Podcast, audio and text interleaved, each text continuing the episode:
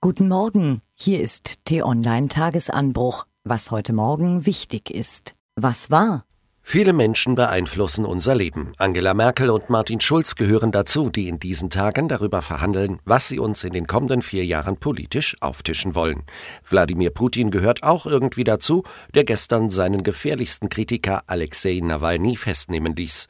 Aber der Mann, der einen noch viel größeren Einfluss auf unser Leben hat, heißt Ingvar Kamprad. Gestern ist der IKEA-Gründer im Alter von 91 Jahren gestorben. Nun liest man viel, auch Spöttisches über den geizigen Milliardär mit der zweifelhaften Vergangenheit, der unsere Wohnzimmer mit uniformen Billigmöbeln zugestellt hat. Aber T-Online-Chefredakteur Florian Harms ist ihm trotzdem dankbar. Er hat das Einrichten demokratisiert. Als Stuttgarter ist Florian Harms VfB-Anhänger qua Geburt. Und er hat als solcher seit vielen Jahren viel zu leiden. Management-Chaos, sinnfreie Transfers und viele, viele Niederlagen. Es ist derzeit nicht schön, VfBler zu sein. Nun auch das noch. Trainer Hannes Wolf, Held des Wiederaufstiegs, wurde vor die Tür gesetzt. Und natürlich verlief die Trennung ebenso chaotisch wie alles beim VfB. Was steckt dahinter und wie geht es jetzt weiter am Neckar? Kommt etwa Quelix Magat zurück? Einen Überblick finden Sie auf t-online.de.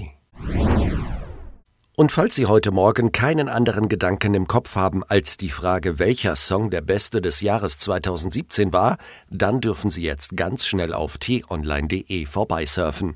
Dort stehen die Sieger der Grammy Awards, darunter auch die deutschen Elektropioniere Kraftwerk, die überraschend den Preis für das beste Dance-Album abgeräumt haben. Was steht an? Stalingrad. Dieses Wort ist viel mehr als der ehemalige Name einer Stadt. Es ist ein Synonym für die kalte Brutalität des Krieges, für massenhaftes Leid, Verwundung, Tod, für das sinnlose Opfern von Hunderttausenden Menschenleben. Wenn wir uns heute 75 Jahre nach der Kapitulation der deutschen Truppen in den beiden Kesseln von Stalingrad an diese bestialische Menschen- und Materialschlacht erinnern, können wir damit mehrere Gedanken verbinden. Mehr zum Thema finden Sie in den kommenden Tagen auch auf t-online.de. Von den Schlachtfeldern der Vergangenheit zu den Schlachtfeldern der Gegenwart. Heute treffen sich in Sochi Vertreter von Russland, dem Iran und der Türkei, um über eine Nachkriegsordnung für Syrien zu sprechen. Das klingt nach einer ermutigenden, friedenstiftenden Initiative. In Wahrheit geht es vor allem darum, das Bürgerkriegsland in verschiedene Einflusszonen aufzuteilen. Kein Wunder, dass die meisten Oppositionsgruppen die Konferenz boykottieren. Auch Bundespräsident Steinmeier ist heute im Nahen Osten unterwegs. Am Morgen besucht er in Jordanien ein syrisches Flüchtlingslager und anschließend eine nahegelegene Luftwaffenbasis. Dort sind deutsche Soldaten stationiert, die den Kampf gegen den Islamischen Staat unterstützen. Am Nachmittag fliegt Steinmeier nach Beirut und trifft den libanesischen Präsidenten. Das Land ist wegen der konfessionellen Konflikte und der vielen syrischen Flüchtlinge dringend auf Unterstützung angewiesen. Auch auf der anderen Seite des Globus geht es heute um Konflikte, allerdings eher hausgemachte. Der Stab von US-Präsident Trump will am Abend seine Eckpunkte für eine Einwanderungsreform vorstellen. Dazu sollen neue Regeln und auch eine Entscheidung über die umstrittene Mauer zu Mexiko gehören. T-Online-Chefredakteur Florian Harms ist gespannt. Vor dem Spiel habe ich ihn noch gesiezt, jetzt darf ich Jupp sagen, verkündete Hoffenheim-Trainer Julian Nagelsmann am Samstag stolz. Dass Heinkes ihm das Du angeboten hat, war allerdings der einzige Grund zur Freude für den jüngsten Trainer der Bundesliga-Geschichte.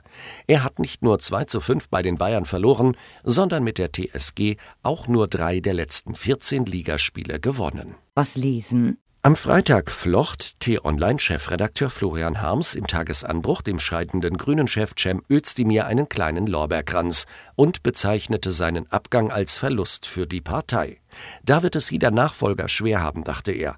Aber dann sah Florian Harms am Samstag die Antrittsrede der neuen Vorsitzenden Annalena Baerbock und las ihr Interview mit der Süddeutschen Zeitung.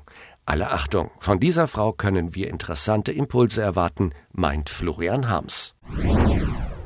Viele kleine Läden verschwinden, ohne dass man sich darüber wundert, warum das so ist. Der sprichwörtliche Tante-Emma-Laden an der ebenso sprichwörtlichen Ecke. Man muss schon etwas älter sein, um sich daran überhaupt noch zu erinnern. Der Siegeszug der Supermärkte hat dieser Branche ein rasches Ende gemacht. Nun gibt es offenbar einen Niedergang der Blumenläden. Können Discounter einem fähigen Floristen wirklich zur Gefahr werden? Sie können. Leider. Diese und weitere spannende Themen finden Sie auf t-online.de.